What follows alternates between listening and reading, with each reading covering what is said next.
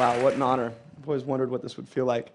Uh, so, eight years ago, I got the worst career advice of my life. I had a friend tell me, Scott, don't worry about how much you like the work you're doing right now. It's all about just building your resume. And I just come back from uh, living in Spain for a while, and I joined this Fortune 500 company. I thought, this is fantastic. I'm gonna have this big impact on the world and all these ideas. And within about two months, I noticed at about 10 a.m. every morning, I had this strange urge to want to slam my head through the monitor of my computer. I don't know if anyone's ever felt that. And I noticed pretty soon after that that the, all the competitors in our space had already automated my job role. And this is about right about when I got this sage advice to build up my resume.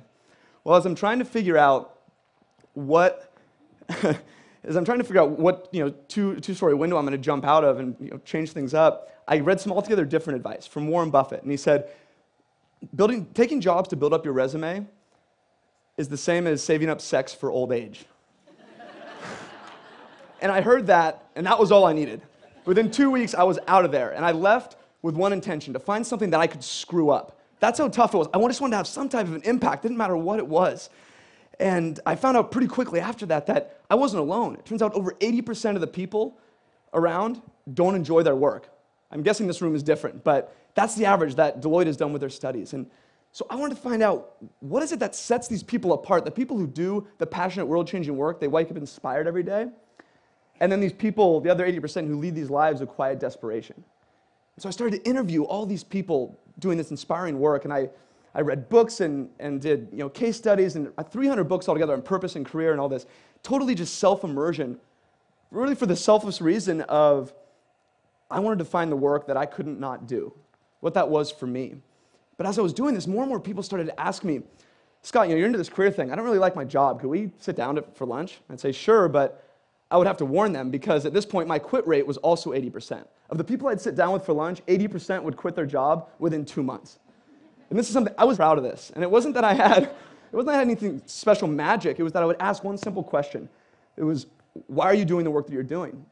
And so often, their answer would be, well, because somebody told me I'm supposed to. And I realized that so many people around us are climbing their way up this ladder that someone tells them to climb and ends up being leaned up against the wrong wall or no wall at all.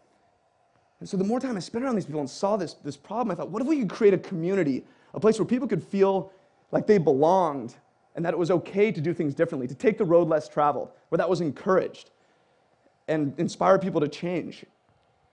And that later became what I now call Live Your Legend, which I'll explain in a little bit. But as we've done this, uh, as I've made these discoveries, I noticed a framework of really three simple things that all these different passionate world changers have in common. Whether you're you know, like a, a Steve Jobs or if you're just you know, the person has the bakery down the street, but you, you, you're doing work that embodies who you are. I want to share those three with you so we can use them as a lens for the rest of today and hopefully the rest of our life. The first part of this three step passionate work framework is becoming a self expert and understanding yourself. Because if you don't know what you're looking for, you're never going to find it. And the thing is that no one's going to do this for us. You know, there's no major in university on passion and purpose and career. I don't know how that's not a required double major, but don't even, don't even get me started on that. I mean, you spend more time picking out a dorm room TV set than you do you know, picking your major and your area of study. But the point is, it's on us to figure that out. And we need a, a framework, we need a way to navigate through this. And so the first step of our compass is finding what our unique strengths are. What are the things that, that we wake up loving to do no matter what, whether we're paid or we're not paid, the things that people thank us for. And StrengthsFinder 2.0 is a book and also an, uh, an online tool highly recommended for, for sorting out what it is that you're naturally good at. And then next, what's our, what's our framework or our hierarchy for making decisions? You know, is it the people that, or do we care about you know, the people, our family, health, or is it achievement, success, all this different stuff? We have to figure out what it is to make these decisions so we know what our soul is made of so that we don't go selling it to some cause we don't give a about. And then the next step is our experiences. We have, all of us have these experiences. We learn things every day, every minute about what we love, what we hate, what we're good at, what we're terrible at. And if we don't spend time paying attention to that and assimilating that, that learning and applying it to the rest of our life, it's all for nothing. It's like every week, actually every day, every week, every month of every year, I spend some time just reflecting on what went right, what went wrong, and what do I want to repeat? What can I apply more to my life? And even more so than that, as you see people, especially today, who inspire you, who are doing things where you say, oh God, what Jeff is doing, I, I want to be like him? Why are you saying that? Open up a journal, write down what it is about them that inspires you. It's not going to be everything about their life, but you know, whatever it is, take note of that because over time we have this repository of things that we can use to, to apply to our life and have a more you know, passionate existence and make a better impact. Because when we start to do, put these things together, we can then define what it is success actually means to us. And without these different parts of the compass, it's impossible. We end up in the situation, we have that you know, scripted life that you know, everyone seems to be living, going up this ladder to nowhere. It's kind of like in Wall Street, too, if anyone saw that. The, the kind of peon employee asked the big Wall Street banker CEO, said, hey man, what's your number? Everyone's got a number. If they you know, make this amount of money, they'll leave it all. He says, oh, simple, more. He just smiles. And it's, it's the sad state of most of the people that haven't spent time understanding what actually matters to them. We keep reaching for something that doesn't mean anything to us, but we're doing it because everyone said we're supposed to. But once we have this framework together, we can start to identify that thing that makes, things that make us come alive. You know, before this, a, a passion could come and hit you in the face. Or uh, maybe in your possible life work, you might throw it to the side because you don't have a way of identifying it. But once you do, you can see something that's I'm, I'm, it's congruent with my strengths, my values, who I am as a person. So I'm going to grab a hold of this, I'm going to do something with it, and I'm going to pursue it and try and, try and make an impact with it. And you know, Live Your Legend and the, the movement we've built wouldn't exist if I didn't have this compass to identify, wow, this is something I want to pursue and, and, and make a difference with. So if we don't know what we're looking for, we're never going to find it. But once we have this, this framework, this compass, then we can move on to what's next. And that's not me up there. Um, but doing the impossible and pushing our limits. Because you know, there's two reasons why people don't do things. One is because they tell themselves they can't do them, or the other is people around them tell them they can't do them. Either way, we start to believe it, and either we give up or we never start in the first place. The thing is, everything was impossible until somebody did it.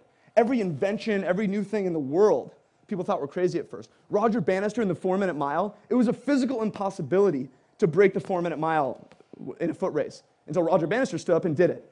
And then what happened? Two months later, like 16 people broke the four minute mile. The things that we have in our head that we think are impossible often just, just milestones waiting to be accomplished if we can push those limits a bit. And I think this starts with probably your physical body and physical fitness more than anything, is we can control that. You know, if you show yourself, you don't think you can run a mile, you show yourself you can run a mile or two, or even like a marathon, or lose five pounds, whatever it is, you realize that can be transferred, that confidence compounds, can be transferred into the rest of your world. And I've actually gotten into the habit of this a little bit with my friends. We, we uh, had this little group, we kind of go on physical adventures, and recently I found myself in a kind of a precarious spot. I, I'm terrified of deep, dark blue water. I don't know if anyone's ever had that same fear ever since they watched Jaws 1, 2, 3, and 4, like six times when I was a kid. But anything above here, if it's murky, I can, oh, I can, I can already feel it like right now. It, I, I swear there's something in there. Even if it's Lake Tahoe, it's freshwater. Totally unfounded fear, ridiculous, but it's there. Anyway, three years ago, I find myself on this tugboat right down here in the San Francisco Bay. It's a rainy, stormy, windy day, and people are getting sick on the boat, and I'm sitting there wearing a wetsuit. And I'm looking out the window in pure terror, and thinking I'm about to swim to my death. I'm going to try and swim across the Golden Gate. Uh, and, and, my guess is some people in this room might have done that before. And I, am sitting there, and my, my buddy Jonathan would talk me into it. He comes up to me, and he could see the state I was in. He comes up and says, Scott, hey man, he's like, what's the worst that can happen? He's like, you're wearing a wetsuit, you're not going to sink. He's like, and if you can't make it, just hop on one of the 20 kayaks. Plus, if there's a shark attack, why are they going to pick you over the 80 people that are in the water? So, thanks, that helps. He's like, no, but really, just have fun with this. He's like, good luck. And he dives in swims off. I'm like, okay. It turns out the pep talk totally worked. I just felt this total feeling of calm. And I think it was because Jonathan was 13 years old. and of the 80 people swimming that day, 65 of them were between the ages of 9 and 13. Think for a second how you would have approached your world differently. At nine years old, you found out you could swim a mile and a half in 56 degree water from Alcatraz to San Francisco. What would you have said yes to? What would you have not given up on? What would you have tried? You know, as I'm finishing the swim, I get to aquatic park and I'm getting out of the water, and of course, half the kids already finished. So they're cheering me on and they're all excited. And I'm, I got total popsicle head if anyone's ever swam in the bay. And I'm trying to just uh, thaw my face out. And I'm watching people finish. And I see this one kid, something didn't look right. He's just flailing like this. And he's barely able to sip some air before he slams his head back down. And I noticed other parents were watching too, and I swear they were thinking the same thing I was. This is why you don't let nine year olds swim from Alcatraz. And I mean, it, this was not fatigue. All of a sudden, two, two parents run up, they grab him, and they, they put him on their, on their shoulders, and they're dragging him. He's just dragging like this. And I mean, totally limp. And then all of a sudden, they walk a few more feet and they plop him down in his wheelchair. And he puts his fists up in the most insane show of victory I've ever seen. I could still feel the warmth and the energy on this guy when he, when he made this accomplishment. I, thing is, I had seen him earlier that day in his wheelchair. I just had no idea he was going to swim. I mean, where is he going to be in 20 years? How many people told him he couldn't do that, that he would die if he tried that? You prove people wrong, you prove yourself wrong, that you can make these little incremental pushes of what you believe is possible for yourself. You don't have to be the you know, fastest marathon in the world, just your own impossibilities to accomplish those. And it starts with little bitty steps. And the, the best way to do this is to surround yourself with passionate people. The fastest way to do things you don't think can be done is to surround yourself with people already doing them. There's this quote by, uh, by Jim Rohn, and it says, You are the average of the five people you spend most time with. And there is no bigger life hack in the history of the world from getting where you are today to where you want to be than the people you choose to put in your corner. They change everything. And it's a, it's a proven fact. In uh, 1898, Norman Triplett did this study with uh, a bunch of cyclists. And he would measure their times around a track in a group and also individually. And he found that every time the cyclists in a group would cycle faster. And it's been repeated in all kinds of walks of life since then. And it proves the same thing over and over again that the people around you matter. And an environment is everything. But it's on you to control it because it can go both ways. With these 80% of people who don't like the work they do, that means most people around us, not in this room, but around everywhere else, are encouraging complacency and keeping us from pursuing the things that matter to us. So we have to manage those surroundings. You know, I found myself in this situation, uh, what, uh, personal example, maybe a year ago and a couple years ago. Has anyone ever had a hobby or a passion they pour their heart and soul into unbelievable amount of time and they so badly want to call it a business, but no one's paying attention and it doesn't make a dime. Okay, I was there for four years trying to build this Live Your Legend movement to help people do work that they genuinely cared about and inspired them. I was doing all I could, and there were only really three people paying attention, and they're all right there my mother, father, and my wife, Chelsea. Thank you guys for the support. But I, and, and this is how badly I wanted it, but it, it grew by 0% for, for four years. And I was about to shut it down. And right about then, I met, I moved to San Francisco and started to meet some pretty interesting people that had these crazy lifestyles of adventure, of businesses and websites and blogs that surrounded their passions and helped people in a meaningful way. And one of my friends, now he has a family of eight, and he supports his whole family with a blog that he writes for twice a week. They just come back from a month in Europe, all of them together. This stuff blew my mind. It's like, how does this even exist? And I got unbelievably inspired by seeing this. And instead of shutting it down, I decided, let's take it seriously. I did everything I could to spend my time around, like every waking hour possible, trying to hound these guys with hanging out and having beers and workouts, whatever it was. And after four years of zero growth, within six months of hanging around these people, the community at Live Your Legend grew by 10 times. In another 12 months, it grew by 160 times. And today, over 30,000 people from 158 countries use our career and connection tools on a monthly basis. And those people have made up that community of passionate folks who inspire that possibility that I dreamed of for Live Your Legend so many years back. The people change everything. And this is why, you know, you asked what, what was going on. Well, for four years, I knew nobody in this space. And I didn't even know it, it existed, that people could do this stuff and you could have movements like this. And then all of a sudden, I'm over here in San Francisco, and everyone around me is doing it. It became normal. So my thinking went from, how could I possibly do this? To how could I possibly not?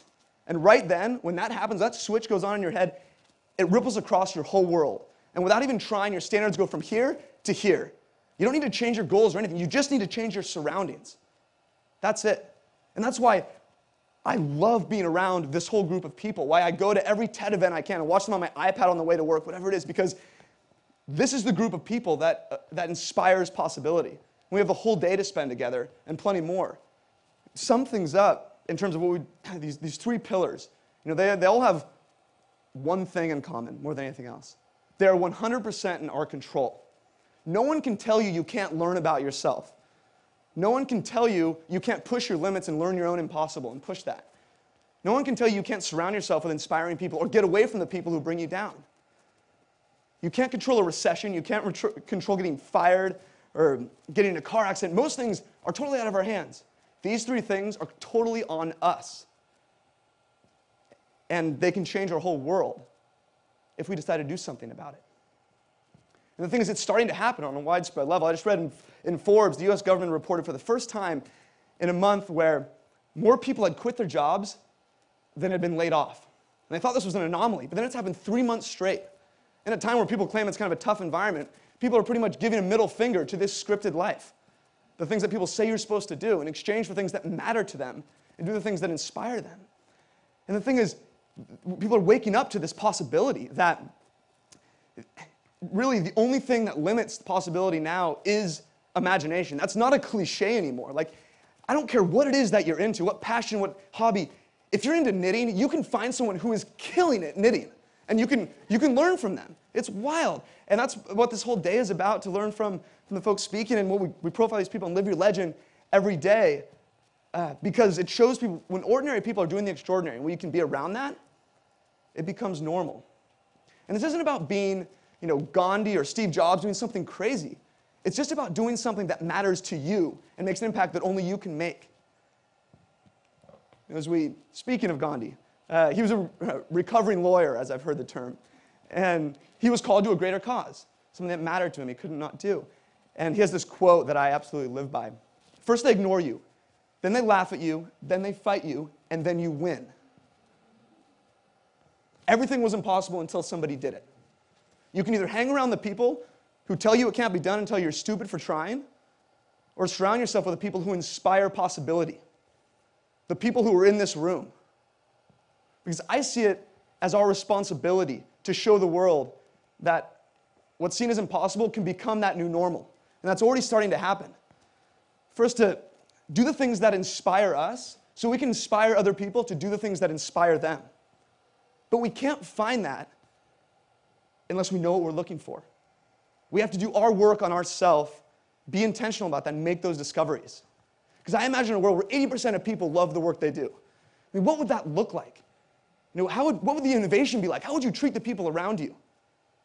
Things would start to change. And as we finish up, I have just one question to ask you guys, and I think it's the only question that matters. And it's what is the work you can't not do? Discover that, live it, not just for you, but for everybody around you. Because that is what starts to change the world.